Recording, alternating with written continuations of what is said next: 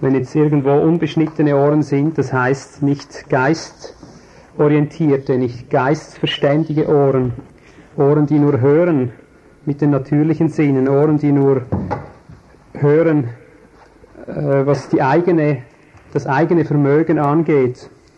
Wenn es unbeschnittene Ohren sind, dann kommt es heute schief raus. Das ist gleich vorweg zu sagen. Es gibt Worte, die kannst du so rein menschlich aufnehmen und sogar verwalten, wenn es sein muss.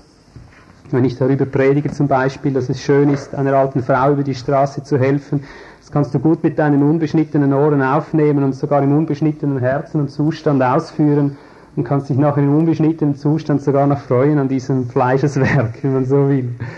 Also es gibt Worte, die kann man natürlich mit natürlichen Sinnen verwalten, aber dann gibt es Worte, die, die kannst du nicht so verarbeiten. Die bringen dich in Verwirrung, wenn du sie nicht geistlich siehst, wenn du nicht glaubend und aus ihm heraus das siehst und hörst. Und das ist so ein Wort. Das ist sicher eines, äh, das mir, wenn es dann veröffentlicht wird, ich denke, diese Kassette wird irgendwann dann auch einem breiteren Publikum wieder zugänglich sein, wird es Menschen geben, die das wieder als Anlass nehmen, als Bestätigung dessen, was sie schon immer gesagt haben. Gut, ich versuche von der Seite her zu kommen, dass der Glaube zuerst Fuß fassen kann, damit klar wird, und das möchte ich betonen, damit klar wird, es geht hier um eine Glaubensdimension in der Botschaft, die ich weitergebe, es geht nicht um eine Gesetzesdimension. Wir werden uns zwar sehr stark mit dem Gesetz auseinandersetzen heute, aber nicht gesetzlich, sondern fast visionär möchte ich sagen, ich möchte über die Bedeutung des Gesetzes im Neuen Testament eigentlich letztlich sprechen. Aber das kommt dann erst irgendwann in der Mitte drin. Zuerst äh, erwähne ich diese Stelle in, in Sprüche 29, Vers 18. Das ist eine Stelle, die haben wir auch im letzten Predigertreffen, Brüdertreffen gehört. Es hängt mit dem zusammen, was ich sage. Und darum richte ich jetzt die Thematik vom Gesetz weg obgleich ich letztlich darüber reden werde und zeige, was inhaltlich damit gemeint ist, was ist wesensmäßig, gesinnungsmäßig, substanziell dahinter steht. Da heißt es nämlich, Sprüche 29, Vers 18, wenn keine Offenbarung oder Vision da ist, verwildert ein Volk, aber wohl ihm, wenn es das Gesetz beachtet gemerkt, hier kommt das Wort Gesetz vor, mit Vision gepaart. Das ist eine interessante Zusammensetzung, findest du nicht auch? Wenn keine Vision oder keine Offenbarung da ist, wird ein Volk wild, unbändig, könntest du sagen, zügellos, wird ein Volk orientierungslos eben, aber wohl ihm, wenn es das Gesetz beachtet. Hast du eine Vision? Das ist immer wieder die Frage, die haben wir auch in der, in der Predigerversammlung gehört. Vision, hast du eine Vision, hast du keine, wie entsteht Vision und so weiter. Wir haben viel über diese Dinge nachgedacht. Ich möchte hier nur den Grundsatz zeigen. Vision ist etwas, das uns am Leben erhält. Vision ist etwas, das uns zusammenfügt. Vision ist etwas, das Glauben wirkt, was Einheit wirkt, was Motivation wirkt. Vision ist lebenswichtig. Ohne Vision ist es unmöglich, überhaupt zu existieren. Man wird wild, unbändig, zügellos. Man geht irgendwo in eine Richtung und verliert irgendwann seine Kraft, vielleicht wie diese Ameise, von der wir gehört haben, und irgendwann gibt man den Geist auf. Vision ist für uns Christus. Vision ist Zusammenführung und so weiter, aber noch viel mehr. Ich möchte heute von der Seite der Vision reden, die mit Christus zu tun hat, aber jetzt nicht mit Christus live als Person, mit Jesus, auch jetzt nicht mal unbedingt von der Christusdimension des Organismus her, das ist ja sonst eine unserer äh, bevorzugten, ich sage jetzt mal geistlichen Wirklichkeiten, nicht Themen, das ist eine geistliche Wirklichkeit. Aber heute geht es mir um die Vision, die zwar all das auch mit betrifft und aus dem herauskommt. Die Vision, haben wir Vision was unser persönliches Leben, unseren persönlichen Stand betrifft, haben wir eine Vision dessen, ein Hochziel könnte man auch sagen, eine Vision, eine Offenbarung darüber, in welchen Stand der Herr uns als auch jetzt Individuen in diesem Gesamtprozess drin, auf welchen Stand er uns persönlich, dich und mich hinführen möchte. Das sind natürlich Dinge, die haben wir nicht zum ersten Mal heute angesprochen, werden sie nicht zum ersten Mal ansprechen, aber es ist wichtig, diese Dinge immer wieder neu, in einer immer größeren Fülle zu sehen. Hast du eine Ahnung, auf was hinaus die Vision läuft, die Gott mit deinem, mit meinem Leben hat? In welcher Höhe, sagen wir mal, in welcher Tiefe, in welcher Breite, in welcher Länge sich da seine Absichten bewegen, auf die er dich und mich hinführt. Was uns natürlich persönlich widerfährt oder heranreift, ist dann letztlich auch wieder die Reife des Gesamten. Das ist uns allen klar, wenn wir diese Ameisen sind, die nicht für sich existieren, sondern in diesem gemeinsamen Werk drin leben. Aber ich habe immer wieder gemerkt, wenn ich nur Vision habe, wie groß mein Jesus ist, werde ich wild. So schön diese Vision ist und so wichtig sie ist, wenn ich nur Vision darüber habe, was uns als Gemeinde, als Beauftragung auferlegt ist. Ich denke jetzt an unseren persönlichen Lauf hier in Walzenhausen mit all den Aufträgen, die wir haben in der Schweiz, in Deutschland und über die Grenzen der Länder hinaus. Wenn ich nur das vor Augen habe, merke ich, ich werde trotzdem immer noch unbändig und wild. Die Vision geht viel tiefer. Die Vision muss auch bis zu mir persönlich durchdringen, da ich eine Dimension sehe, mit der ich lebe, auf die ich hinlebe, auf die ich hin glaube, auf die ich hin erwarte. Kommen dann auf den zweiten Teil dieser Vision zurück, weil du gesehen hast, sie hängt da sehr eng mit einem Gesetz zusammen. Er sagt, wo Vision mangelt, wird es zügelloses Volk, aber wohl ihm, wenn es das Gesetz beachtet. Wir kommen später auf diesen Punkt zurück.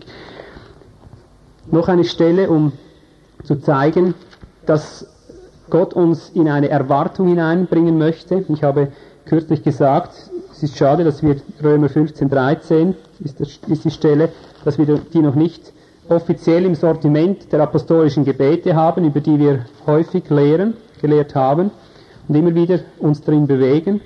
Es ist eigentlich ein apostolisches Gebet, auch wenn er nicht jetzt vorweg sagt, ich bete, aber es ist ein apostolisches Gebet, Römer 15, Vers 13. Da sagt er, der Gott der Hoffnung, im Griechischen heißt es immer Erwartung, Hoffnung ist so etwas ein bisschen un, Unkonkretes. Hoffen kannst du irgendwo alles, ja. Aber im Griechischen steht Erwartung, Erwartungsgut. Das hat mit einem Gut zu tun, das uns verheißen ist, dass wir mit Recht erwarten, weil es uns zugesagt ist, dass es kommen wird und kommen muss. Aber es muss erwartet sein. Also das nur, um das zu verständigen, verständlich zu sagen, was er hier sagt. Der Gott der Erwartung aber erfülle euch betreffs aller Freude und allem Frieden im Glauben, damit ihr überreich seid in der Erwartung durch die Kraft des Heiligen Geistes. Ich lese den Vers nochmal, das ist so viel drin. Der Gott der Erwartung aber erfülle euch betreffs aller Freude und allem Frieden im Glauben, damit ihr überreich seid in der Erwartung durch die Kraft des Heiligen Geistes. Man kann erwarten, dieses und jenes. Er sagt hier nicht ein bisschen etwas erwarten, er sagt, ich möchte euch dahin führen, dass ihr überreich seid, also nicht nur reich an Erwartung, dass etwas geschieht, sondern über die Maßen reich, überströmend reich an einer Erwartung, also das heißt ein hohes, ein hohes Ziel, überreich an Vision könnte man auch wieder sagen, überreich an dem Erwartungsgut, das Gott uns zugesagt hat. Oder wieder mit anderen Worten gesagt, er will uns dahin führen, dass wir weit über das hinaus erwarten, was wir schon immer erwartet haben und uns überall immer wieder gesagt ist, immer noch weiter, überreich. Das setzt ja irgendwo keine Grenzen, aber das setzt ja voraus, dass auch ein Erwartungsgut da ist. Und dieses Erwartungsgut ist nicht mit fleischlichen Armen zu greifen, sonst würde er nicht sagen, er, er erfülle euch betreffs aller Freude und allem Frieden im Glauben. Ja? Damit ihr überreich seid in der Erwartung durch die Kraft des Heiligen Geistes.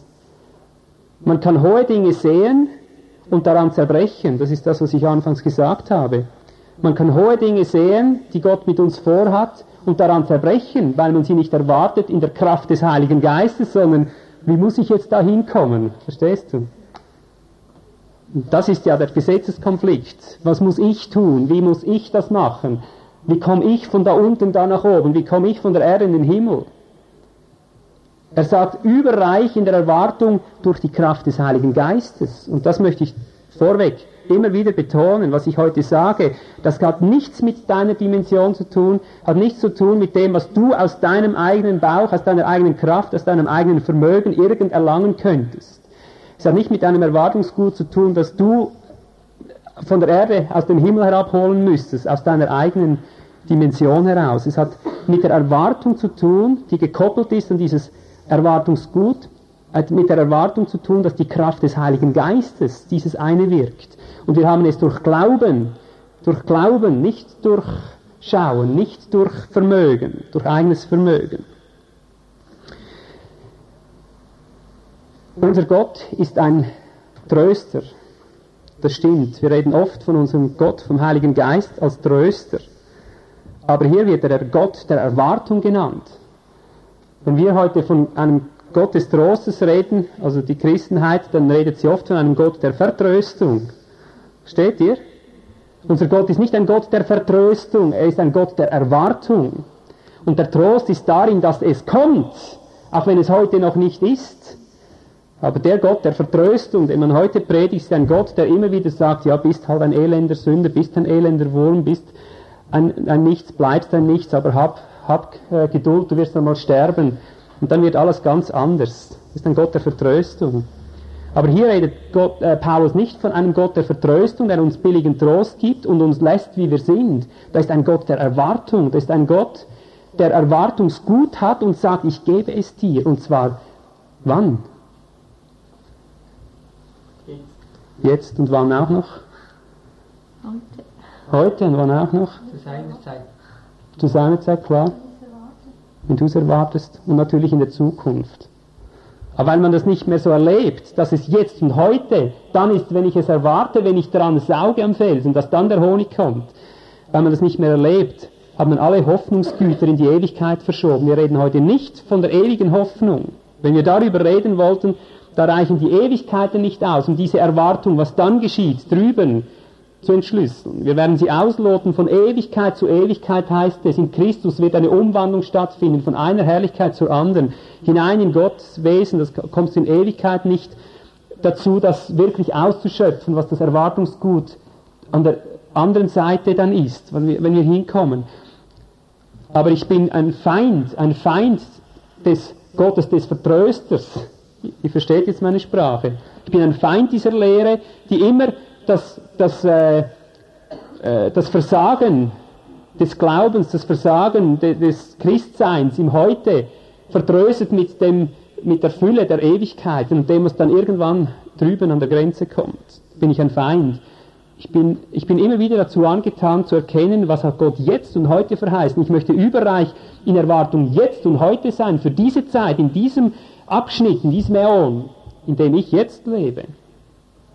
Nicht mich vertrösten lassen, sondern erwartend das empfangen, was Gott gesagt hat. Erst hier, Philemon 6 beweist das.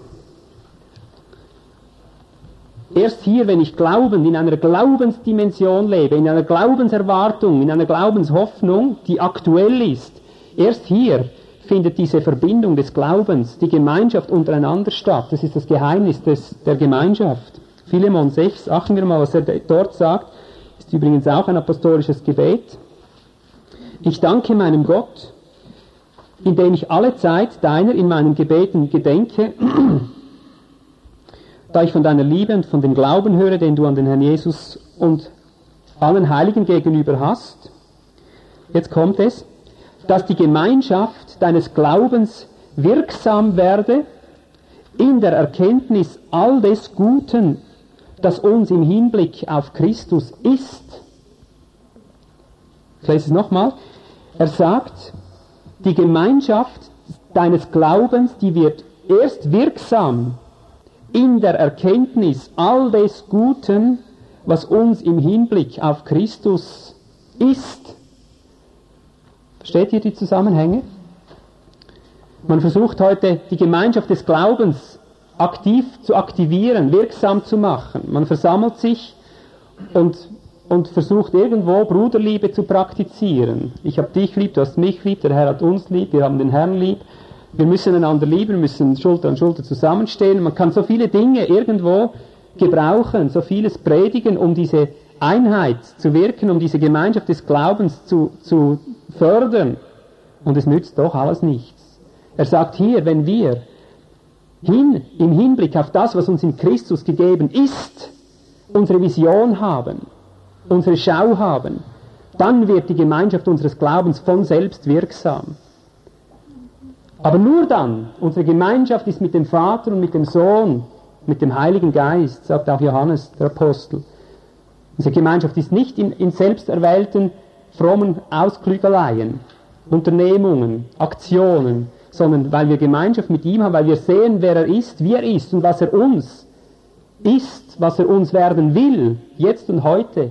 Darin wird die Gemeinschaft unseres Glaubens aktiviert, wirksam, pulsierend, lebendig, könntest du auch sagen. Es mangelt uns an nichts, wenn wir erkennen, was uns im Hinblick auf Christus einmal werden wird. Nein, ist, sagt er. Was ist, was jetzt und heute ist. Und hier sind wir schon wieder mittendrin in diesem Flehen des Apostels, in dem er sagt, dass wir gemeinsam die ganze Länge, Breite, Höhe und Tiefe herabnehmen, herausreißen, an uns nehmen, wirksam werden lassen, wie es in Epheser 3, 14 bis 19 steht.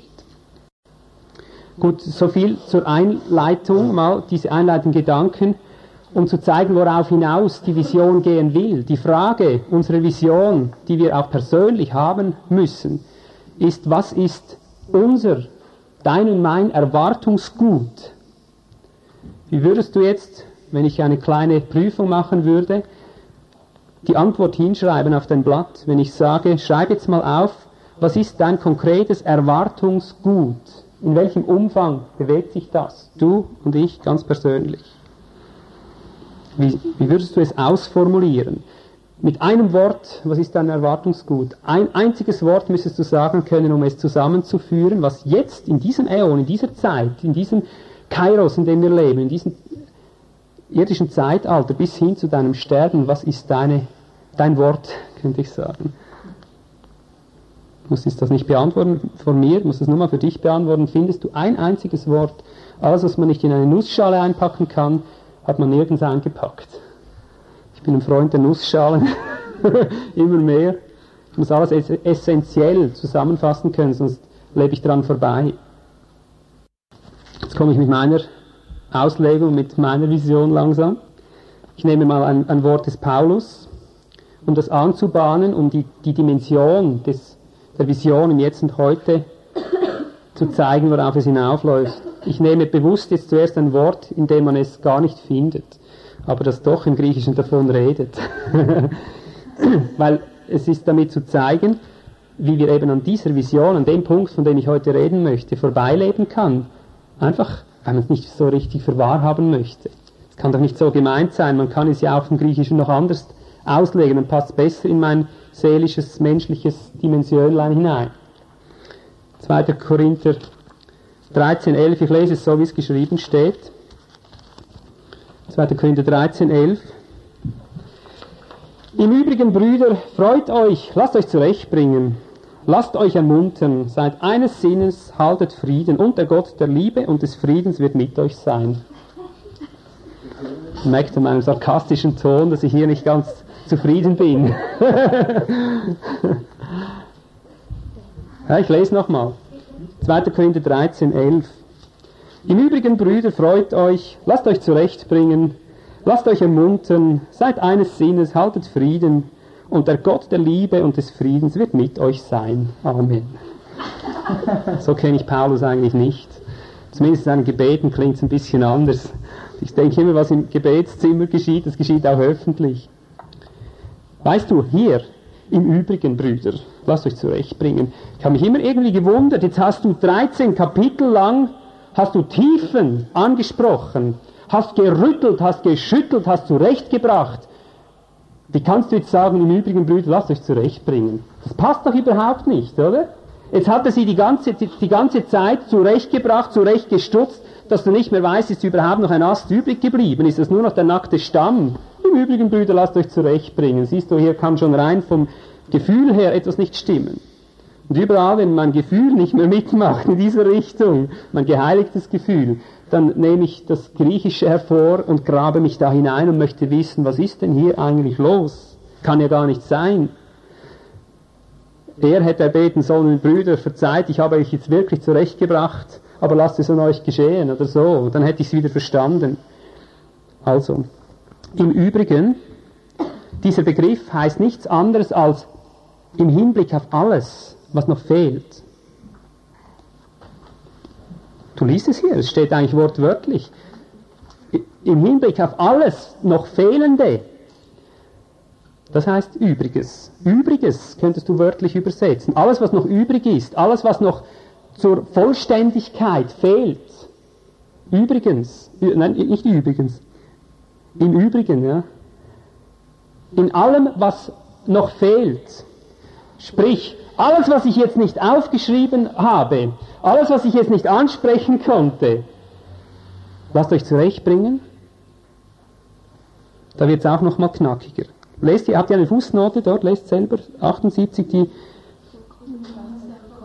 Oha. Merkst du, das ist da in die Fußnote runtergerutscht. Hat einen Lift eingebaut. Das kann ja nicht so gemeint sein, sagt sich der Übersetzer. Ich komme zwar darum nicht herum, es steht hier vollkommen gemacht. Das, das kann ja nicht sein, das passt ja nicht. Das kann ich ja gar nicht, ich, oder? Wie werde ich jetzt fertig mit diesem Wort, sagt der Übersetzer. Ich hole meinen Kollegen, es ist ein Übersetzungsteam, was machen wir hier damit? Es steht hier, in allem noch ausstehen, in allem, was noch fehlt, lasst euch vollkommen machen. Aber das geht ja gar nicht. Äh, er allein ist doch vollkommen, wir sind doch nicht vollkommen. Äh, kann man das nicht auch noch anders verstehen? Dann forscht man zusammen im Griechischen und dann irgendwann, wenn man lange genug geforscht hat, kommt einer und sagt, von der Wurzel her könnte man auch noch zurechtbringen. Ist ein bisschen neutraler, stößt nicht so an, man könnte es auch so übersetzen. Preis dem Herrn, Brüder, wir sind alle eins, wir übersetzen zurechtbringen, aber was machen wir jetzt mit dem Wort Vollkommenheit? Jeder, der ein bisschen Griechisch versteht, weiß, dass hier Vollkommenheit steht. Ja komm, wir nehmen es in die Fußnote. Die lesen es ja doch nie, oder? Das Volk ist ja doch zu faul, um nachzulesen. Ich habe jetzt ein bisschen auch wieder sarkastisch geredet. Aber ich sage dir vom Geist her, ist immer wieder das der Grund, warum diese Perlen in der Schrift verloren gehen. Ich lese es so, wie er es wirklich nicht nur schreibt, sondern auch meint. Und da kenne ich Paulus zu gut. Ich bin ein Paulus-Experte, das kann ich ruhig mal behaupten im Hinblick auf alles noch Ausstehende, auf alles noch Fehlende, was einem Ganzen noch fehlt, freut euch. Freut euch. Nicht seid bedrückt, fallt an den Boden. Was noch mehr? Jetzt hast du mich 13 Kapitel lang kaputt gemacht. Freut euch. Lasst euch vollkommen machen. Nicht mache dich vollkommen. Lasst euch vollkommen machen. Lasst euch beiseite rufen. Lasst euch beiseite rufen und ermutigen. Parakletos.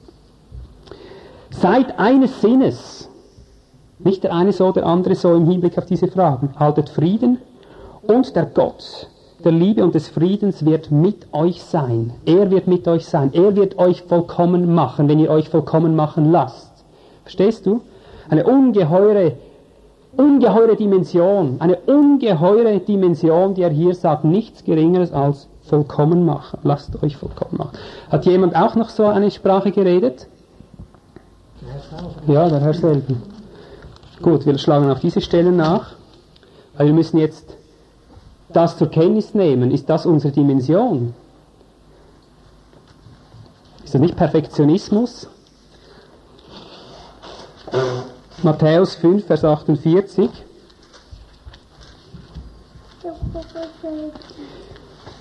Oben hat Jesus von einer Feindesliebe geredet. Wir hassen die Brüder. Er sagt, liebt die Feinde.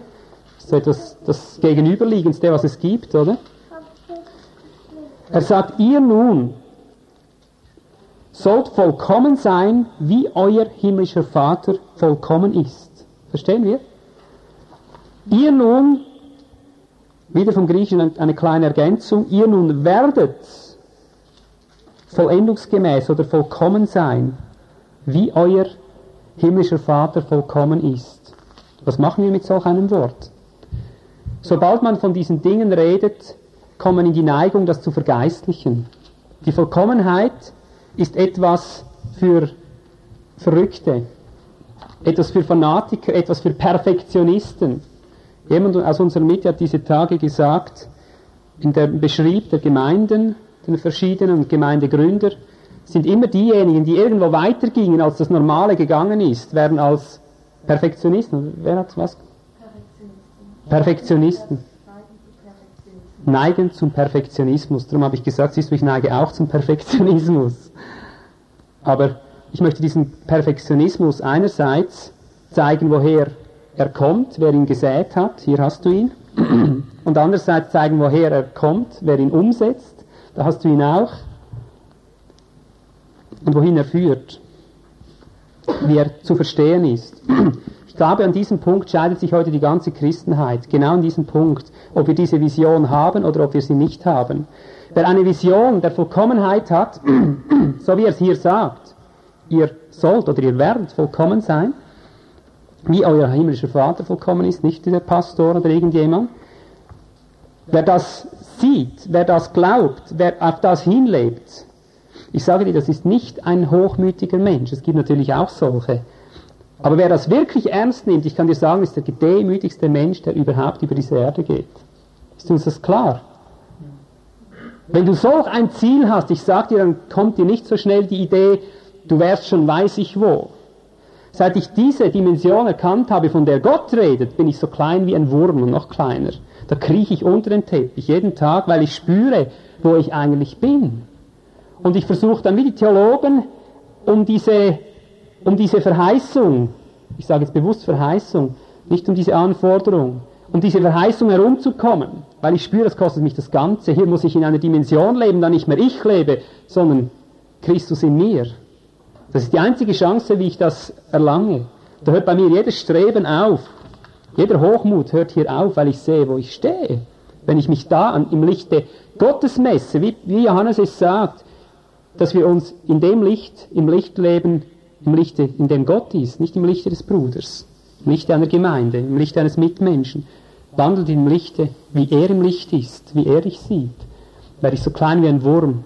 Und ich sage dir, der Teufel dreht immer wieder das Gute zum Bösen, das Böse zum Guten, dass er sagt, das Böse ist gut und das Gute ist böse. Er nennt diejenigen, die sich hier noch eingliedern und diese Herausforderung auf sich wirken lassen, die schimpft er hochmütig, verräterisch, gesetzlich, perfektionistisch. Dabei ist es nur die Gesetzlosigkeit, die sich damit tarnt, mit diesen Aussprüchen, mit diesen Verdächtigungen und Verleumdungen letztendlich. Ihr sollt vollendungsgemäß vollkommen sein, wie euer himmlischer Vater vollkommen ist. Hier gibt es mal als erstes nicht zu rütteln. Auch Jakobus redet dieselbe Sprache. Jede Wahrheit ist auf mindestens Wahrheit ist auf mindestens zwei und drei Zeugen beruhend. Jakobus 1, Vers 4.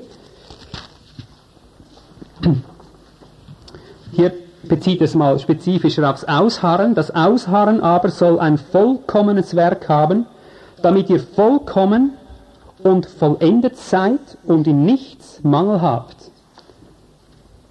Merkst du?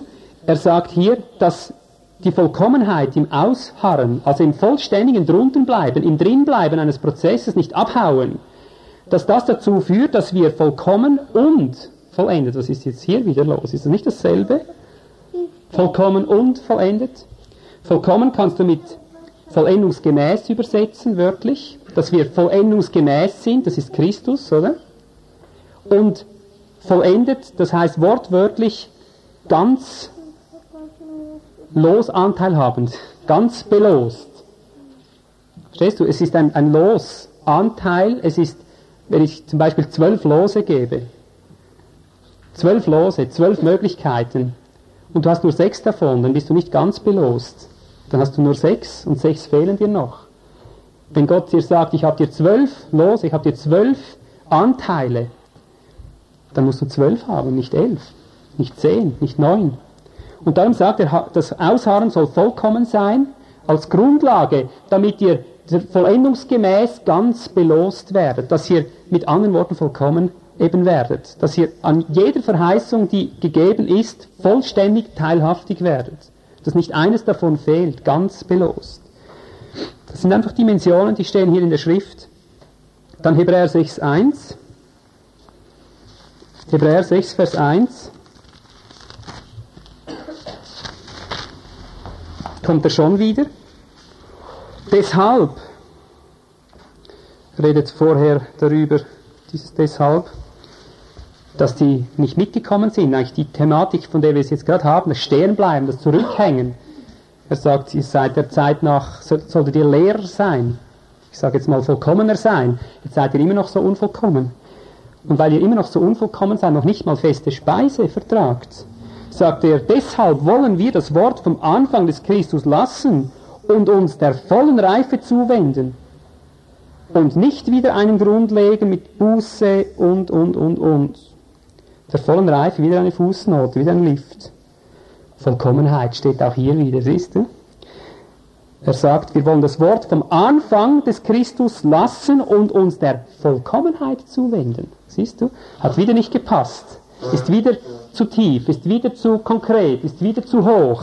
Aber es muss ja, äh, es muss ja begreiflich sein für den menschlichen Verstand. Es muss ja umsetzbar sein, sagt man sich. Verstehst du? Und so der Reife zuwenden klingt wieder ein bisschen neutraler, aber es stimmt einfach nicht. Er sagt der Vollkommenheit. Und da redet er von der Vollkommenheit des Christus. In der Dimension, wie er sie verlangt hat? Nein, wie er sie verheißen hat. Gut, jetzt komme ich mit, langsam mit der Brücke, Matthäus 15, Vers 17. Matthäus 15, Vers 17 bis 20. Jetzt kommen wir zum Thema Gesetz. Jetzt merkst du, wie es hier einfließt. Und versuch gut zu verstehen, auf was der Herr hinausgeht.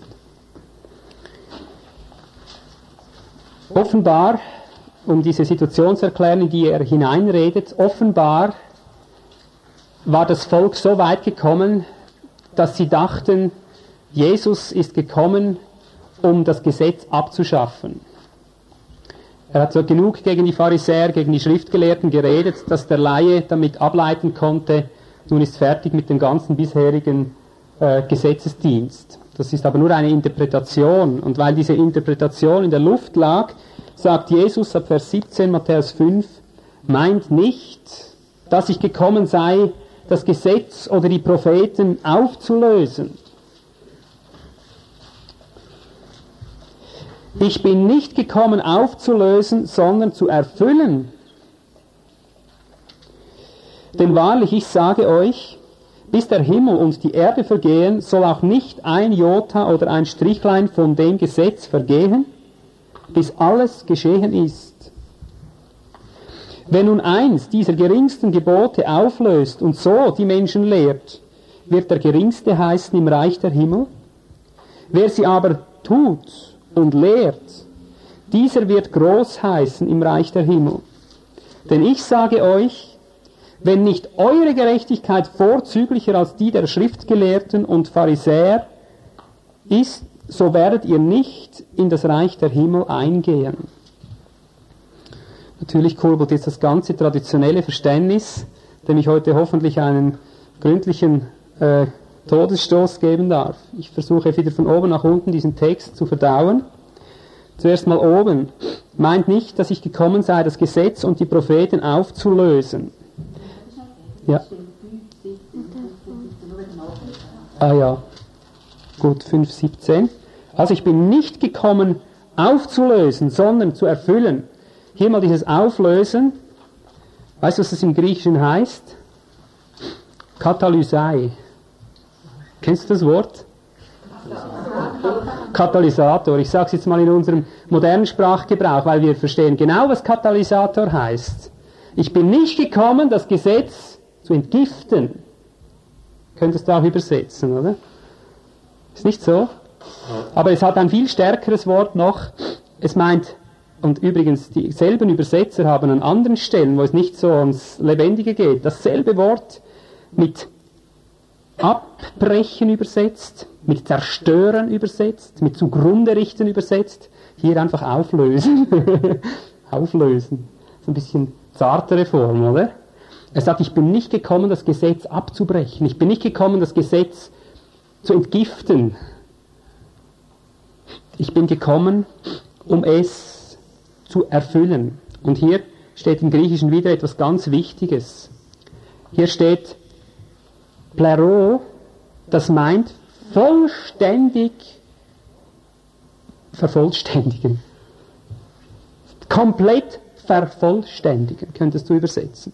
Ich bin nicht gekommen, das Gesetz beiseite zu werfen, abzubrechen, zu entgiften. Ich bin gekommen, um es absolut, komplett zu vervollständigen. Jetzt müssen die Theologen wieder schwitzen. Paulus kommt ihnen zur Hilfe. Christus ist des Gesetzes Ende. Sagt man, oder? Kennt ihr diese Auslegung? Ich denke besser als jede andere, oder? Christus ist des Gesetzes Ende. Wir sind nicht das Gesetz, das wäre jetzt eine Riesenpredigt für sich. Interessant ist, dass man unter Telos Verlag, was versteht man damit? Telos? Telos heißt im Griechischen Ziel. Der Telos Verlag nennt sich Zielverlag. Hier in der Bibel übersetzen sie das Wort Telos mit Ende. Wenn ein Buchverlag rauskommt mit christlichen Büchern, wird dasselbe Wort mit Ziel übersetzt. Ist doch interessant, nicht? Er sagt nicht, ich bin des Gesetzes Ende, ich sage, ich bin die Gesetz des Gesetzes Erfüllung, die Vervollständigung. Ich mache das, was samenhaft gesät wurde, zu einem Baum. Ich mache das, was Schatten war, zu einer Wirklichkeit. Ich mache das, was kindische Grundzüge war, zum männlichen, vollkommenen Wesen. Ich nehme die Silhouette weg und bringe die Wirklichkeit.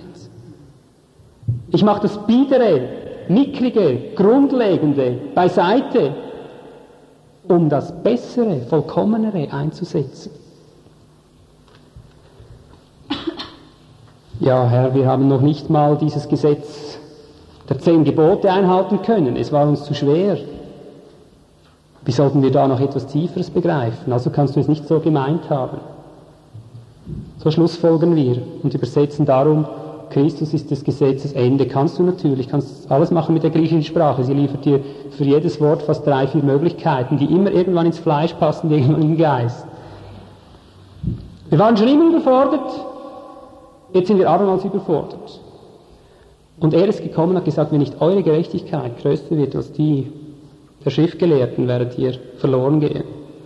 Ah, du bist ja unsere Gerechtigkeit. Du hast ja für uns den Preis bezahlt. Wir sind nur in dir gerecht. Nur in dir, nur in dir, nur in dir. Wir bleiben Würmer, wir sind Würmer. Und wir werden ewig Würmer bleiben, bis wir gestorben sind. Siehst du, so kannst du dich wieder retten. Stimmt es? Jesus ist unsere Rechtfertigung. Wenn das nicht wäre, ich bin vollständig damit übereinstimmend, wenn das nicht wäre, wären wir verloren. Aber es ist nicht der Ausflucht. Er ist wohl meine Gerechtigkeit, stellvertretend. Aber ich sage dir eins, die stellvertretende Gerechtigkeit ist die Grundlage. Es ist die Grundlage, dass er mir seine Gerechtigkeit schenkt, dass ich überhaupt in Berührung mit ihm kommen kann, was bisher immer nicht möglich war. Das alttestamentliche Volk hatte keine Berührung. Die Priester hatten Berührung, die Propheten. Darum mussten die alle an ihren Rockzipfeln hängen, weil sie selber keine Berührung hatten. Was ist der Sinn des Herrn? Was ist das Wort des Herrn? Ach, ich sage das jetzt nochmal, aber ich sage dir, ich bin froh, bald kommt eine Zeit, da wird man mich nicht mehr fragen, was ist die Absicht des Herrn? Dann wird jeder vom Kleinsten bis zum Größten mich erkennen. Mit mir eins werden, mit mir verschmolzen werden, heißt erkennen. Mit anderen Worten, es kommt eine Zeit, da wird das substanzielle Wirklichkeit, was bisher nur immer gehört wurde, erahnt wurde, gepredigt wurde, nicht verstanden wurde. Es kommt zu einer Verschmelzung von Gott und dem Menschen. Herr, wir haben noch nie das Gesetz einhalten können. Jetzt kommst du mit noch mehr. Ja, das muss alles bei dir bleiben. Er sagt, nein, das Gegenteil ist der Fall. Ich habe für dich Gerechtigkeit gewirkt, mein Blut für dich gegeben, dass du Anschluss an mir findest, aber nicht damit du dich nachher hinlegen kannst auf dein Ruhekissen der Gnade, um zu sagen, ich bin vollendet, ich bin es, ich bin es und zu nichts mehr werden musst. Ich habe dir meine Gerechtigkeit gegeben, ich habe dich angenommen, um dich jetzt in meine Gerechtigkeit hineinzuführen. Das ist unsere Waffenrüstung. Christus, unsere stellvertretende Gerechtigkeit, Christus aber auch unsere lebendige Gerechtigkeit, der Geist in uns, der nun gerechte Werke produziert, um uns zu retten dadurch, um uns die Annahme bei Gott zu verschaffen. Nein, die haben wir. Weil wir angenommen sind als Kinder, macht er uns zu Söhnen, bringt er uns hin in diese Vollendung seiner selbst. Nicht um ein Heil damit zu ab, abzuverdienen, sondern weil wir das Heil haben, macht er uns zu Heilsvollkommenen. Das ist der Unterschied. Das Volk hatte sich schon immer bemüht, das Gesetz zu erfüllen, um dadurch sich einen Heilsweg zu bahnen, um damit sich das Heil gewissermaßen abzuverdienen, und sie sind kläglich gescheitert. Warum? Weil Gott noch nie gesagt hat, dass sie dieses Gesetz wirklich bis aufs i-Tüpfelchen erfüllen könnten. Man kann natürlich nicht töten. Kann man. Aber es hat auch noch schwierigere Punkte drin. Er hat noch nie gemeint, ich gebe dir das Gesetz und dann kannst du es. Er hat eigentlich gemeint mit dem Gesetz, ich habe dir es gegeben, damit du erkennst, dass du es nicht kannst. Dass du spürst, dass eine andere Quelle da sein muss, um meinen Willen zu tun, dass du wieder zu mir zurückkommst, mit anderen Worten. Dass du endlich in die Gemeinschaft zurückfindest, die ich eigentlich will. Ich bin das Gesetz, ich bin die Wahrheit, ich bin die Gerechtigkeit, ich bin das Leben, ich bin alles in allem. Du musst zu mir kommen. Herr, ich möchte das erfüllen, dann kann ich zu dir kommen. Nein.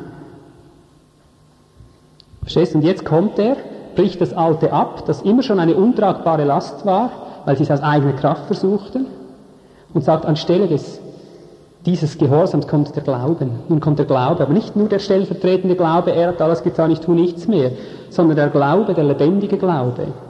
Jetzt kommt das Hineinversetzt werden, dass ich das selber ausleben kann, was weit über meiner Dimension steht. Der Glaube an die Kraft des Heiligen Geistes, der in mir wirkt.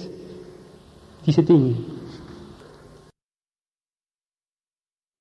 Jetzt kommen wir zu Vers 20, Matthäus 5, Vers 20. Denn ich sage euch, wenn nicht eure Gerechtigkeit vorzüglicher ist als die der Schriftgelehrten und Pharisäer, so werdet ihr nicht in das Reich der Himmel eingehen. Also er spricht ihre Gerechtigkeit an.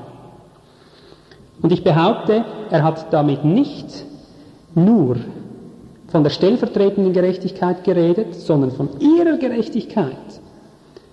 Natürlich von der anderen auch, weil das musste ja zuerst bei ihm beginnen, er ist die Tür.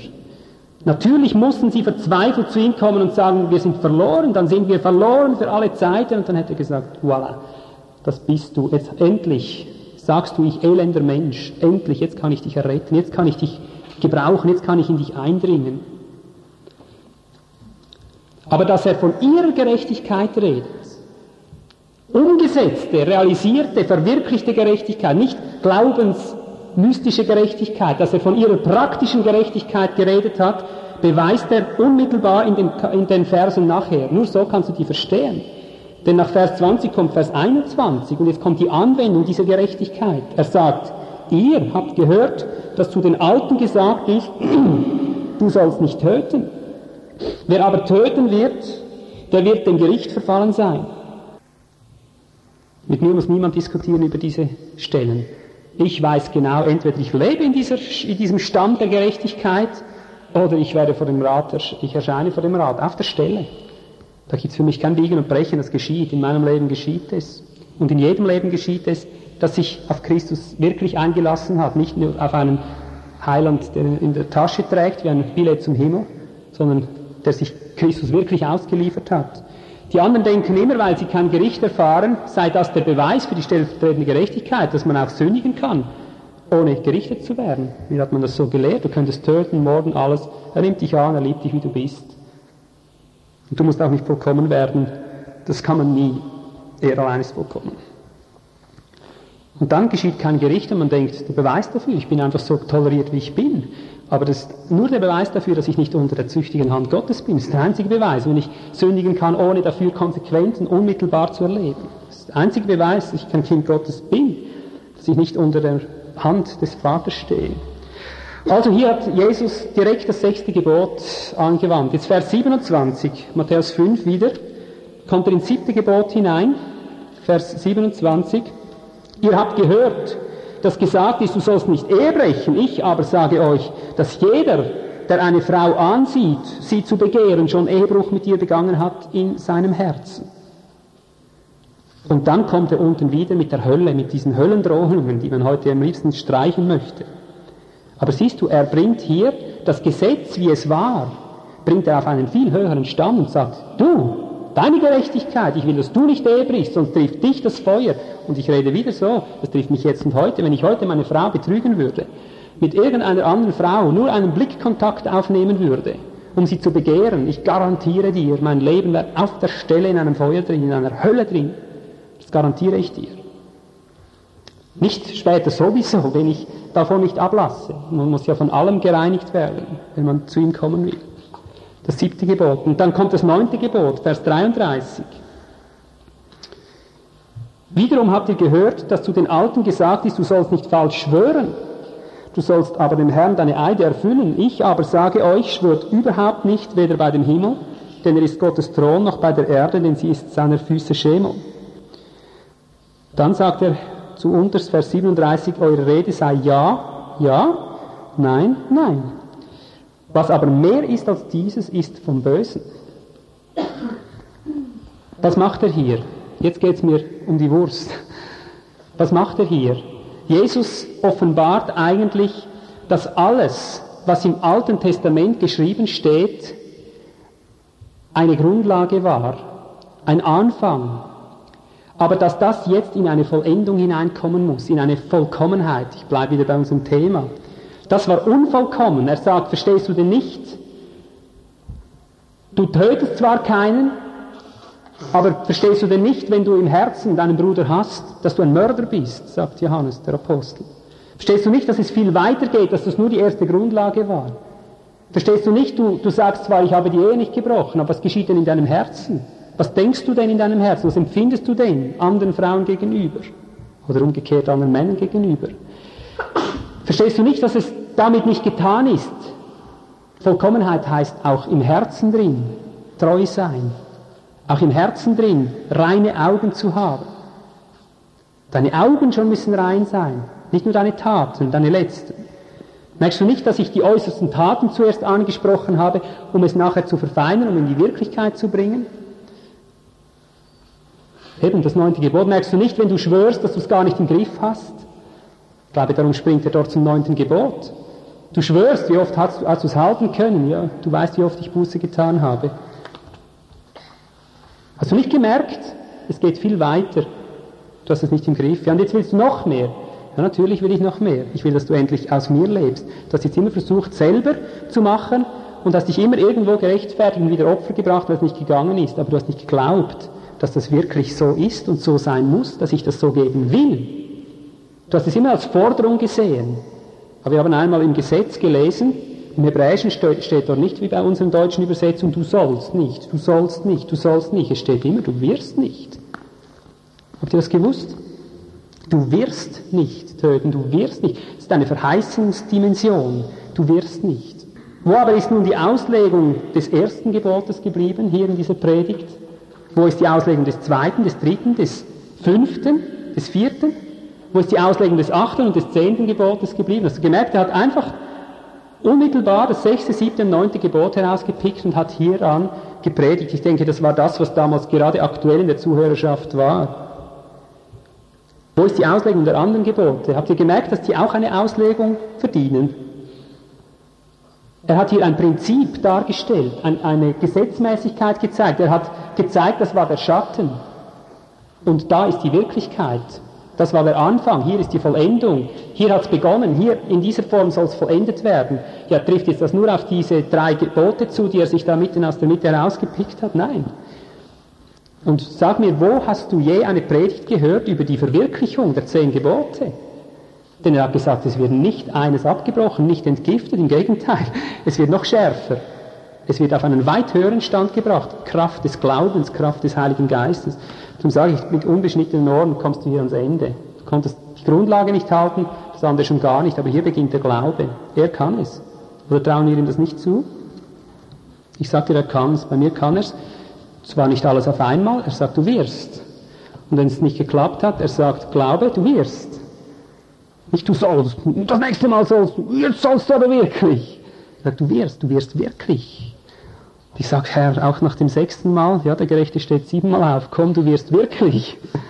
Und so stehe ich so oft auf, wie ich gefallen bin, nicht um immer neu zur Erkenntnis zu kommen, ich ein Wurm, ich bleibe ein Wurm, bin ein Wurm, sondern zu sagen, und ich werde, ich werde das Gesetz halten. Nicht gesetzlich, nicht aus eigener Kraft, ich werde es, weil der Geist mich da hineinführt, durch Zucht, durch Hiebe und durch Gnade, in, also es ist beides Gnade. Gnade in Form von Zucht und Gnade in Form von Geschenk. Jemand hat mal gesagt, das Warten auf die Gnade ist ein wahres Fegfeuer. und so ist es. Das Warten auf die Gnade ist ein Fegfeuer. Das ist ein bisschen katholisch auszudrücken. Das kennt jeder von uns, aber das kennst du nur, wenn du wirklich auf das Höhere wartest, das du nicht selber kannst. Das aus Glauben gegeben werden muss, wie die Sündenvergebung, aus Glauben auch die Sündenerlassung, dass das losgelöst werden von dem sündigen Wandel, von den sündigen Praktiken und Eigenschaften.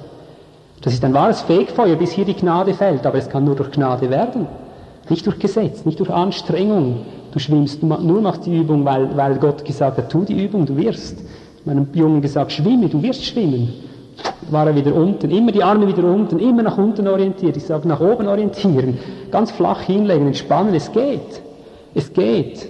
Es geht bei mir nicht, du wirst schwimmen, schwimm weiter, du wirst schwimmen. Ich zeige das wieder und dann kommt Christus wieder, macht einen Adlersflug. Irgendein Mensch in der Gemeinde fliegt dir vor der Nase durch und du siehst wieder, es geht. Es geht, der kann es auch, muss bei mir auch gehen. Verstehst du? Es geht, man kann schwimmen. Also paddelst wieder weiter im Glauben, im Glauben, im Glauben, nochmals im Glauben. Tausendmal Gesetz und dann wieder, nein, es geht nicht in eigener Kraft, aber im Glauben, Herr. Und am Schluss eben Gemeinschaft des Glaubens, die wirksam wird durch das Erkennen, was uns in Christus gegeben ist. Du bist in mir, du lebst in mir und es geht. Bin heute nicht so morgen, so sagen wir es auch immer wieder. Hebräer 8, Vers 13 indem er von einem neuen Bund spricht, hat er den ersten für veraltet erklärt. Was aber alt ist, hat sich überlebt, ist dem Verschwinden nahe. So müssen wir es betrachten. Das erste ist veraltet. Ein zerrissenes Kleid, es kommt ein neues Kleid. Und interessant ist, wenn du den Hebräerbrief liest, ich habe jetzt da mitten äh, aus Kapitel 8 oder am Schluss von Kapitel 8 gelesen. Wenn du den Hebräerbrief liest, merkst du, dass bei Kapitel 6, Vers 1, wo er sagt, wir wollen jetzt uns das Wort vom Anfang des Christus verlassen und wollen uns der Vollkommenen, der Vollkommenheit zuwenden, verwendet er nachher die nächsten zwei, drei Kapitel mit nichts anderem als darzulegen, dass das, was früher war, ein bloßer Schatten war und dass jetzt die Wirklichkeit gekommen ist. Diese Dinge haben wir schon oft erläutert in unserer Mitte, darum lasse ich sie nicht nochmal, nochmal, nochmals jetzt äh, wiederholt werden. Nur um zu zeigen, er redet dann die Kapitel hindurch immer wieder von einer besseren Verheißung, von einer vorhandenen Erwartung. Wenn du willst, kannst du die Stellen aufschreiben, ich gebe dir nur die Stellen an. Hebräer 6, Vers 13, wo von einer Verheißung eben die Rede ist, Kapit äh, Vers 19, Kapitel 6, Hebräer dass wir die vorhandene Erwartung ergreifen. Oder Kap äh, Kapitel 7, Vers 18 oder 19, dass eingeführt wird eine bessere Erwartung. Stehst du? Eine bessere Erwartung als früher war. Vers 22, Kapitel 7. Jesus ist eines besseren Bundesbürger geworden. Es hat mehr Kraft. Es hat die Kraft, das, was die, die Stiere nicht konnten, endlich zu verwirklichen, dass es wird. Kapitel 8, Vers 2. Ihr seid zum Heiligtum, zum wahrhaftigen Zelt gekommen. Das andere ist schattenhaft vergangen, es hat nur die Silhouette gezogen. Ihr seid jetzt ins wahre Heiligtum mit der wahren Kraft gekommen. Kapitel 8, Vers 6 wieder, eines besseren Bundes, einer besseren Verheißung und so weiter, einem tadellosen Bund. So kannst du es durchsehen und in diesem Zusammenhang erwähnt er dann am Schluss von Hebräer 8, Vers 10, dass er die Gesetze in ihre Sinne hineinschreibt. Das ist die Summe dessen. Meine Gesetze gebe ich in ihren Sinn und werde sie auch auf ihre Herzen schreiben. Und zwar eben nicht mit Tinte wie damals, sondern mit dem Geist des lebendigen Gottes, sprich mit der Kraft des lebendigen Gottes, sprich mit dem Glauben des lebendigen Gottes, sprich mit der Fähigkeit des lebendigen Gottes, mit der Tugend, mit seinem Wesen ins Herz hinein prägen. So viel jetzt zu dieser Einleitung. Die eigentliche Predigt gehe ich jetzt nur durch, weil ich das nur äh, streifen möchte, um die Linie zu zeigen, um ein Bewusstsein damit zu prägen. Das ganze Gesetz nun zusammengefasst ist unsere Vision. Wir haben am Anfang gesagt, ohne Vision wird das Volk wild und zügellos. Das Gesetz, wie es gegeben wurde, ist unsere Vision. Denn Christus hat uns verheißen, dass wir in eine Vollkommenheit hineinkommen müssen. Das heißt, dass das Gesetz auch in uns vervollständigt, vollständig erfüllt, vervollständigt wird, komplett vervollständigt. Was noch aussteht, wird erfüllt. Nicht Krampf, Krampf der eigenen Kraft, der eigenen Kraft, sondern Kraft des Heiligen Geistes. Jetzt lege ich diese, äh, diese Gebote aus, ganz kurz. Ich gehe sie eigentlich nur so durch, in der Hoffnung, ich schaffe das, um einmal einen Eindruck zu geben, was hier die Verwirklichung sein könnte. Du wirst selber im Geist spüren, ob ich hier die richtige Linie gefunden habe. Ich gehe es nur durch, um zu zeigen, in welche Dimension uns der Geist hineinführen möchte. Und ich bitte jetzt, wie gesagt, hört das jetzt nicht mit unbeschnittenen Ohren als ein Oh, ah, das noch, sondern mit einem Was, auch das noch? Das ist die Verheißung, das ist unser Erwartungsgut, das Gesetz, ob wir es glauben oder nicht, und zwar nicht das alttestamentliche Gesetz in dieser primitiven Grundlage, in diesem Schropp, äh, wie sagt man, Schropp, geschroppete Stahl, sondern das Feinschlichten kommt jetzt, die Verfeinerung. Ich könnte jetzt sagen, ihr habt gehört, ihr sollt nicht Götzen verehren. ich aber sage euch, er führt uns dahin, dass wir nicht nur äußerlich Götzen nicht mehr verehren, im Sinn von Götzendienst. Er führt uns dahin, wo wir sogar vollkommen in ein Loslassen kommen von allem, was uns so götzenhaft anhängt. Verstehst du? Loslösung von aller irdischen Gebundenheit. Ich denke, das ist ich sage jetzt immer nur ein Teil der Erfüllung des Gesetzes, das erfüllt werden wird durch die Kraft des Heiligen Geistes. Was ist das lächerlich? Kein Problem für uns, nicht vor einem Götzenbild nieder, uns niederzuwerfen. Aber weißt du, wenn du mal Götzendienst getan hast, auf irgendeinem Gebiet, ein Götzendiener wird dir sagen, was mit Götzendienst zusammenhängt. Weißt du, was es ist? Es ist so eine innige Gebundenheit, eine innige Versklavung daran. Ein inniges darauf fixiert sein, dass einfach kein Platz für Gott mehr übrig bleiben kann. Es ist ein Kleben dran, es ist ein, ein ganz verfluchtes Verbundensein mit diesem Götzen.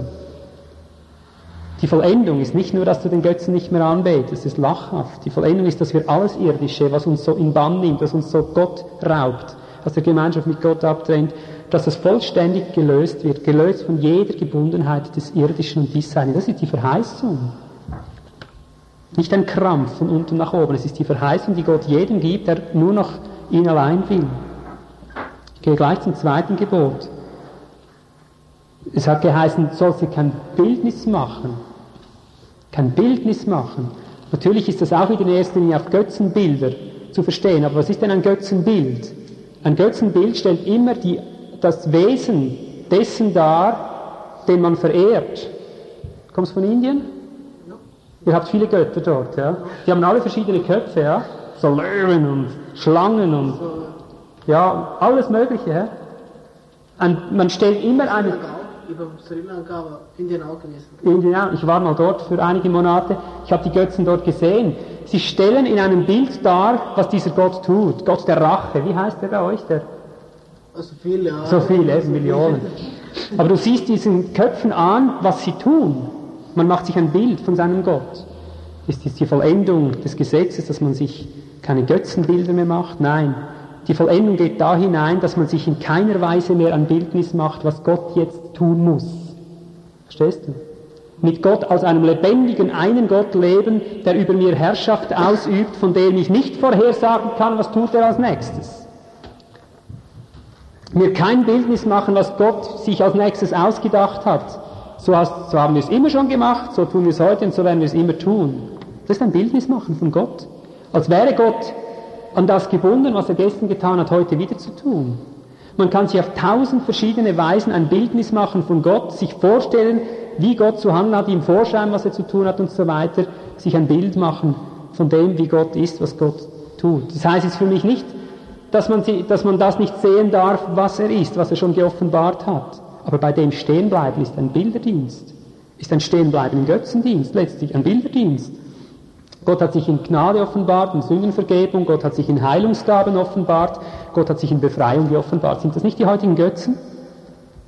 Ich sage nicht Götzen darum, weil es schlecht ist. Er heilt, er befreit, er erlöst, er vergibt Sünden.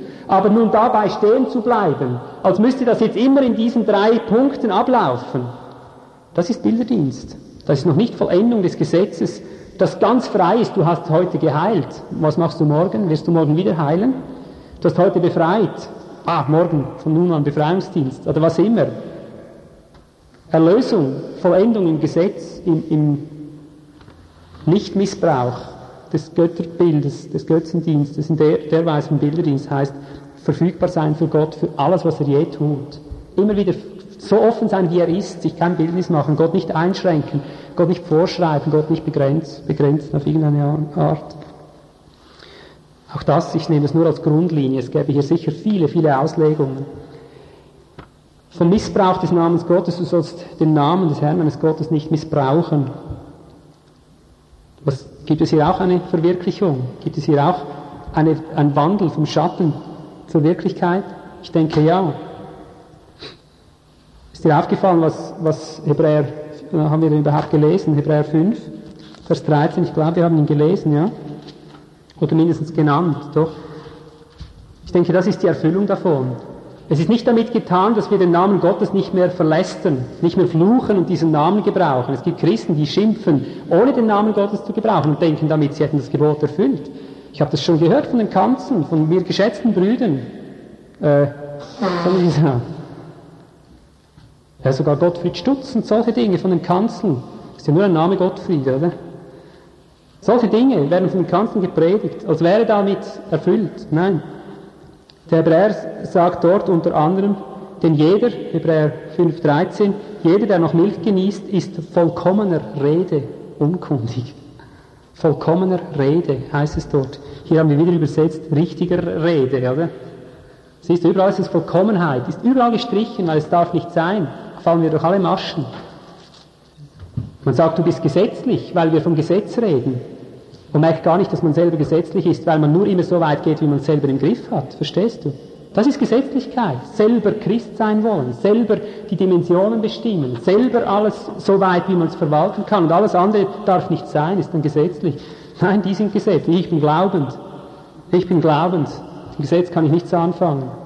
Ich bin glaubend, anders geht's nicht. Vollkommener Rede ist verheißen. Nicht nur nicht zu schimpfen, sondern vollkommen zu werden in der Rede. Auch Titus 2.8 bekommt so einen Hinweis, wieder in einem anderen Zusammenhang.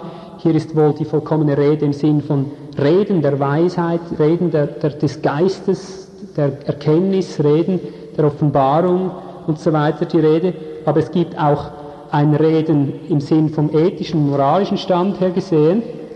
Das habe ich gesagt, Titus 2.8. Da sagt Paulus zu ihm, zu Titus, in der Lehre beweise Unverdorbenheit, würdigen Ernst, gesunde, unanfechtbare Rede, damit der von der Gegenpartei beschämt wird. Eben nicht so äh, klassische Flüche, die zwar den Namen Gottes nicht drin haben und so weiter.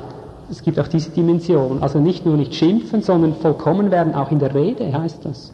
In der Art der Rede, aber auch in der, in der, äh, im Sinn, im Inhalt der Rede vollkommen werden. Und da hat ein Schimpfen in dem Sinn wirklich keinen Platz mehr. Fünftes Gebot, nein, zuerst das vierte. Kennt ihr das? Ich habe gerade kürzlich mit jemandem darüber geredet. Nein, kommt nachher. Als vierte habe ich gesagt.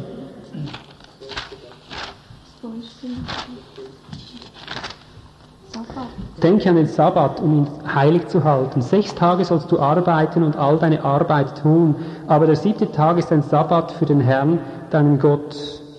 Und dann die Auslegung, du sollst keinerlei Arbeit tun und auch dein Vieh nicht, deine Magd nicht und so weiter. Denn in sieben, sechs Tagen hat der Herr die, den Himmel und die Erde gemacht und das Meer und alles, was in ihnen ist, und er ruhte am siebten Tag. Darum segnete der Herr den Sabbattag und heiligte ihn. Versteht ihr? Wenn man dieses Prinzip kennt, dass alles im Alten Testament, jetzt inklusive diese, diese zehn Gebote, nur ein Schatten ist, ja, was ist denn heute die Wirklichkeit des Sabbatgebotes? Verstehst du? Wenn man das begreifen würde, dass alles eine vollendetere Wirklichkeit hat heute, in einem weit vollendeteren Sinn, dann könntest du dir die ganzen Irrlehren über den Sabbatismus ersparen. Verstehst du? Heute pilgert das Volk nach Israel und übt dort von Neuem das Laubhüttenfest. Ich habe, wir haben kürzlich von der Kanzel wieder gehört, von einem Vertreter dieser Lehre, zurück zu den Wurzeln, die Juden haben uns viel über das Gesetz zu sagen. Ach, würden Sie doch das mal hören, was wir über das Gesetz zu sagen haben. Nämlich schon seit vielen Jahren müssen Sie nicht bis nach Israel fahren. Und ich Ihnen, was Sie dort hören. Ich möchte nicht unsere jüdischen Geschwister schlecht machen. Aber ich, ich möchte doch betonen, dass an der Frucht an, dass ich sehe, was Sie am Gesetz neu entdeckt haben. Sie haben das seelische Element neu entdeckt. Weißt du? Ich habe das selber erlebt, in einer Kirche war ich am Predigen und dann haben sie diese Leuchter angezündet und dann konnten sie wieder dastehen, wie kleine Kinder unter dem Christbaum. Oh, wie schön diese Lichtlein. War das ein Erlebnis? Und sie haben vom neuen Entdecken, vom Gesetz geredet, im schattenhaften Sinn, in äußeren Zeremonien, in äußeren Bräuchen, in äußeren Geschmäcken. Hast du den Weihrauch geschmeckt, Bruder? Das ist doch eine neue Dimension. Die Juden haben uns viel zu sagen über das Gesetz. Wir haben ja gar nichts begriffen von diesem innigen. Weißt du, das ist alles Seele.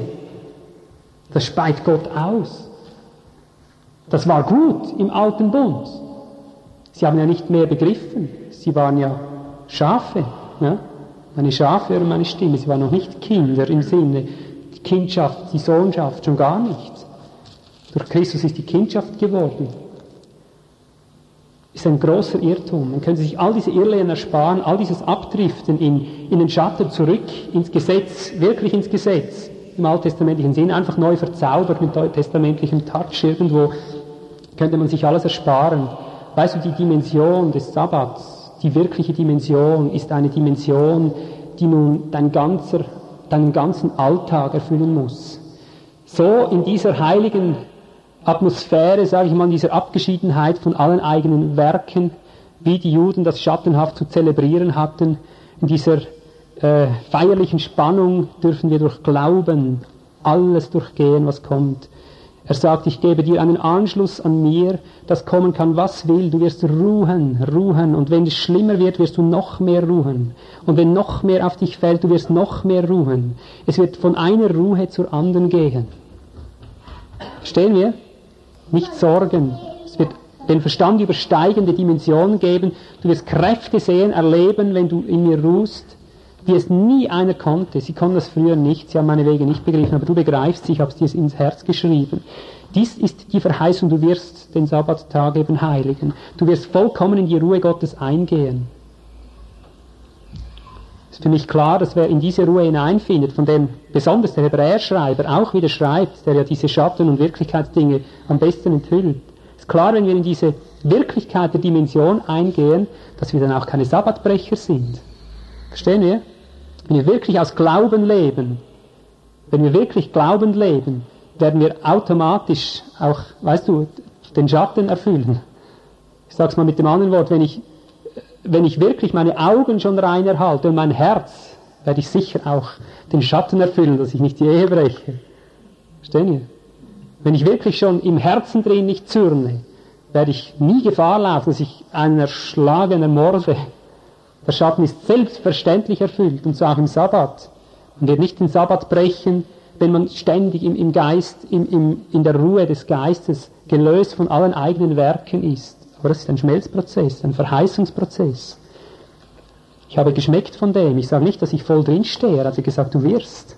Ich habe noch ein gutes Stück Weg vor mir, aber wenn, weil ich diesen vor mir habe, diese Vollkommenheit, diesen Wandel in der Vollkommenheit, habe ich eine Vision und weiß, dahin führt mich der Herr. Da habe ich Berechtigung, Glauben einzusetzen. Ich muss nicht selber Glaubensakrobatik betreiben, dies und jenes aus dem Herrn heraussaugen. Ich darf auf das hin glauben, was er mir verheißen hat und darf in diese Ruhe eingehen. Wie er sagt, eifert darum, dass ihr nicht sagt, für mich war diese Ruhe nicht vorhanden. Eifert darum, dass ihr in diese Ruhe eingeht, ganz, bis ihr gelöst seid von all den eigenen Anstrengungen, bis ihr es geschafft habt, dass der Geist in euch, das alles wirkt, mühelos, wie der Segen des Herrn arbeitet.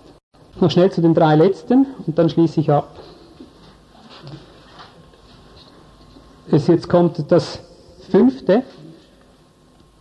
Alles ergänzungsbedürftig, gell? Es ist nur eine kleine Grundlage, nur so ein Strich durch, um zu zeigen, wie man das etwa verstehen darf. Fünftes Gebot, das wird dort Vers 12 sein, 2. Mose 20, ehre deinen Vater und deine Mutter, damit deine Tage lange wären in dem Land, das der Herr, dein Gott, dir gibt. Weißt du, wie gut für viele, dass sie hier nicht verstehen, was die geistliche Wirklichkeit ist von diesem Schatten? Könnt ihr es schon erfassen, was das etwa bedeuten könnte? Ehre deinen Vater und deine Mutter.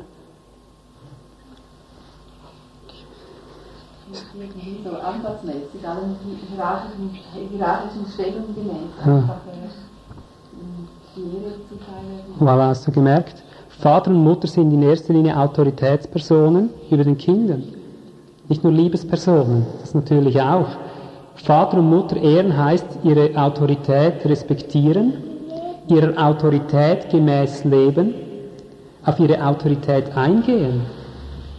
Autorität eingehen ist Elternteil, Vater und Mutter, der erste Same, die erste Entfaltung des Gesetzes, wenn du so willst, dass man lernt, auf Autoritäten einzugehen, weil man spürt, ich bin weniger weit als die, die haben mir was zu sagen.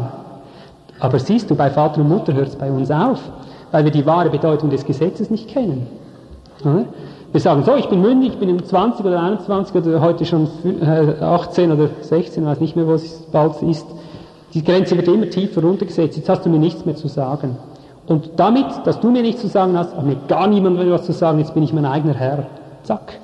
Siehst du, Gott geht genau in die entgegengesetzte Richtung. Mich hat er schon so weit gebracht, dass wenn selbst ein Kind aufsteht und mir in den Saal läuft und vor mich hinsteht und sagt, du überleg dir das mal, dass ich die Autorität höre und sage, bist du es Herr?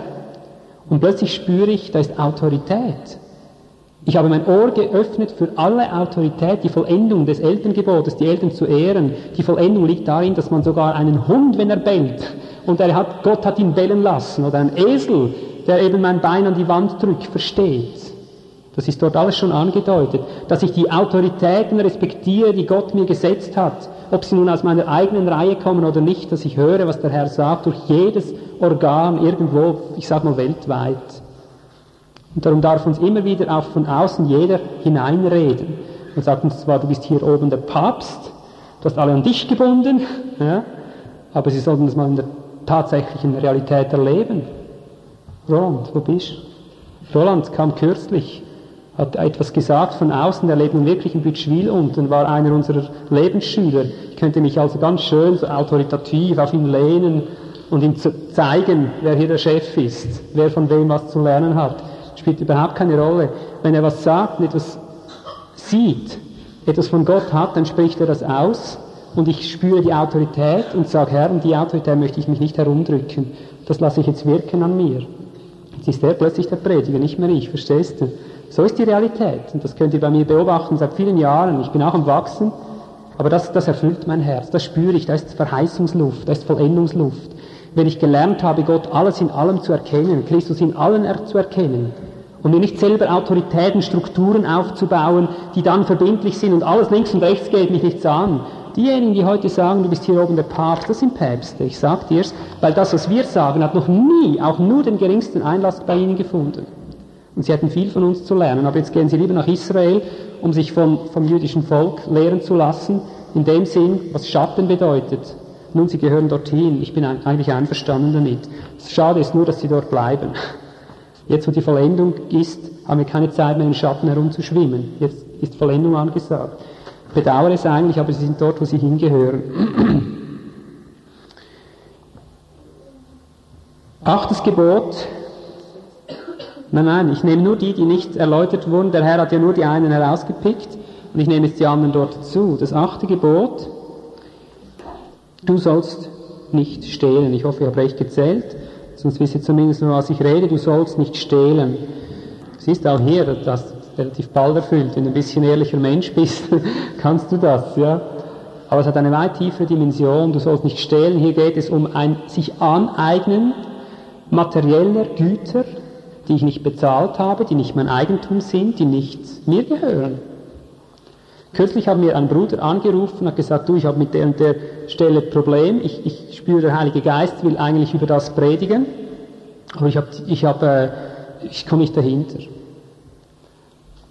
Was denkst du dazu? Habe mir den Vers gesagt, ich konnte ihm sofort den, den Vers sagen, haben die Auslegung gegeben, ah, super, ich schreibe auf, ich schreibe, ich schreibe, ich schreibe.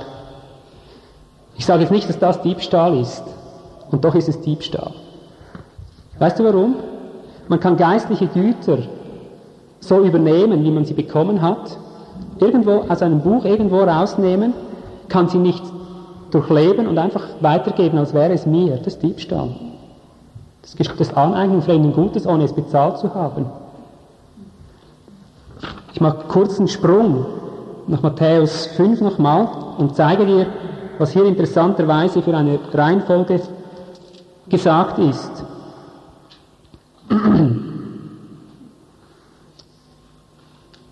Vers 19, Matthäus 5. Wenn nun eins dieser geringsten Gebote auflöst und also die Menschen lehrt, wird der geringste heißen im Reich der Himmel. Wer sie aber lehrt und tut.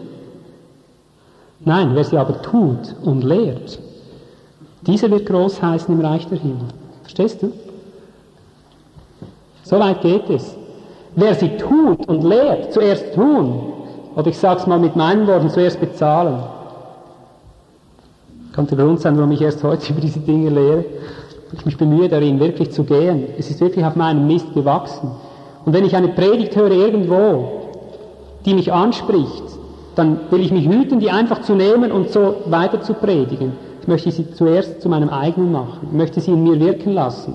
Ich bin kein Bücherwurm. Ich habe natürlich viele Inspirationen schon bekommen im Laufe der Jahre aus Büchern, aber ich habe immer nur so viel genommen, wie ich wirklich einen Ansatz hatte. Es gab eine Richtung an. Erarbeitet habe ich es mir immer wieder selber. Verstehst du? Heute gibt es Prediger, die leben aus den Büchern. Es ist nur eine kleine Dimension, um zu zeigen, was Diebstahl ist. Die Menschen merken nicht, dass sie einen großen Fehler machen. Ein Prediger, wie der erwähnte, der immer von anderen einfach nimmt, ohne es selber durchstorben zu haben, selber durchlebt zu haben, der wird selber zuletzt abgeschnitten werden, das sage ich dir. Weil es ist die Realität, was man nicht tut und lehrt, kommt irgendwann auf einen zurück, auch wieder. Ja.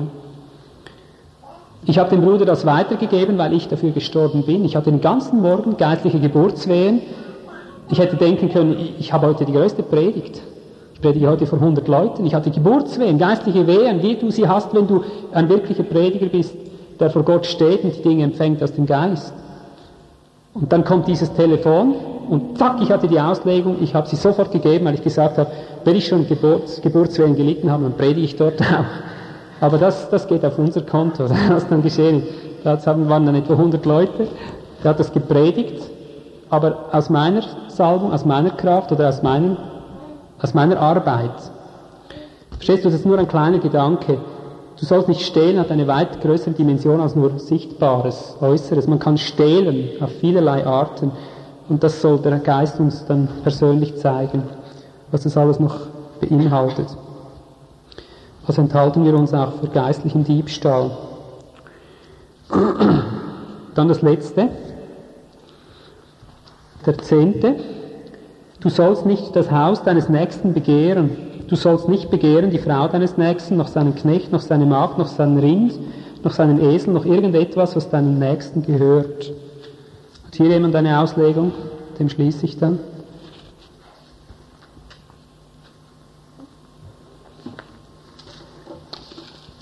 Gar nicht so einfach. Schon ziemlich Wirklichkeit, ja. Ich denke eben, wenn es schon ziemlich Wirklichkeit ist, in der Schattenform muss es noch umso wirklicher sein. Es muss eine umso tiefere Dimension haben. Ich kehre den Spieß um. Es heißt nicht nur den Nächsten nichts, also missgönnen, sondern den Nächsten hineinbringen in seine Berufung. Verstehst du? Das ist die Verwirklichung dieses Gebotes. Dem Nächsten sein Haus gönnen, seine Frau, das ist alles sein Teil, was ihm zugute kommt. Da habe ich doch kein Recht, ihm seine Frau wegzunehmen, sein Haus oder irgendetwas, das ihm gehört. Habe ich doch kein Recht dazu. Das ist sein Losteil. Also nicht nur ihm das Losteil gönnen, das ihm zugesteht, sondern eifrig darum bemüht zu sein, ihn hinein, in das hinein zu fördern, dass er in die ganze Fülle des Christus, in sein ganzes Losanteil nach Leib, Seele und Geist hineinfindet Und ich fördere ihn, ich erhebe ihn, ich, ich bringe ihn auf einen höheren Punkt und frage nicht, wohin führst du ihn her? Was soll aber dieser? Folge du mir nach. Wenn ich aber will, dass dieser bleibe, dann lass es so. Wir haben heute ein Grundproblem in der Gemeinde, das ist Eifersucht, das ist Neid. Das ist das, oder? Die Nichterfüllung des Gesetzes auf geistlicher Ebene. Man ist noch im Alten Testament hängen geblieben, jetzt einfach auf geistlicher Ebene. Wenn ich irgendwo predige und meine Predigt kommt an, dann habe ich sofort mit einem Neider zu tun. Erlebe ich seit vielen Jahren. Sofort kommt der Clinch, sofort kommt der Krach, sofort kommt der Ausschluss. Man beneidet, man, man gönnt einem diesen Teil nicht und darum wird man abgeschnitten. Im Dienst wirst du abgeschnitten, überall wirst du abgeschnitten, weil man im Schatten schon zu Fall gekommen ist. Würden Sie begreifen, worauf Christus hinaus will? Dass er mich nicht nur einfach tolerieren will in dem, was ich zu, zu bringen und zu sagen habe oder zu leben habe, sondern dass Sie dazu gesetzt sind, mich da sogar hinein zu fördern und ich Sie. Ach, hätten Sie das begriffen, es sähe ganz anders aus. Man sagt lieber, in Christus ist das Gesetz erfüllt, ist alles viel einfacher. Kannst dich zurücklehnen, sagt der Heiland macht ja alles. Wenn ich in den Himmel komme, bin ich dann vollkommen. Nein, ich sage, er hat diese Vollkommenheit im Jetzt und Heute verheißen. Nicht du sollst, du wirst. Glaube es. Nicht in deiner eigenen Kraft wirst du es erreichen, sondern schau jetzt ganz nach oben wie nie zuvor und erwarte, dass das in dir, in der Kraft seines Wollens, in der Kraft seiner Liebe, in seiner Befähigung in dir zu wirken beginnt, dass diese Gesinnung in dir herausgeboren wird. Ich sage jetzt bewusst geboren, es kommt nicht so wie ein Pfingstlersegen von oben nach unten und dann habe ich's. Das muss durchstorben sein, durchlitten sein, angeeignet sein. Ich sage es wieder etwas katholisch im Fegefeuer hier unten, nicht drüben, hier unten. Aber ist das Warten, das Harren, nicht das Warten, das Umharren lohnt sich. Das Glauben um Harren lohnt sich, denn das, das Harren des Gerechten wird zur Freude werden. Das heißt zur Erfüllung des Christus in uns der Vervollständigung des Gesetzes. Amen.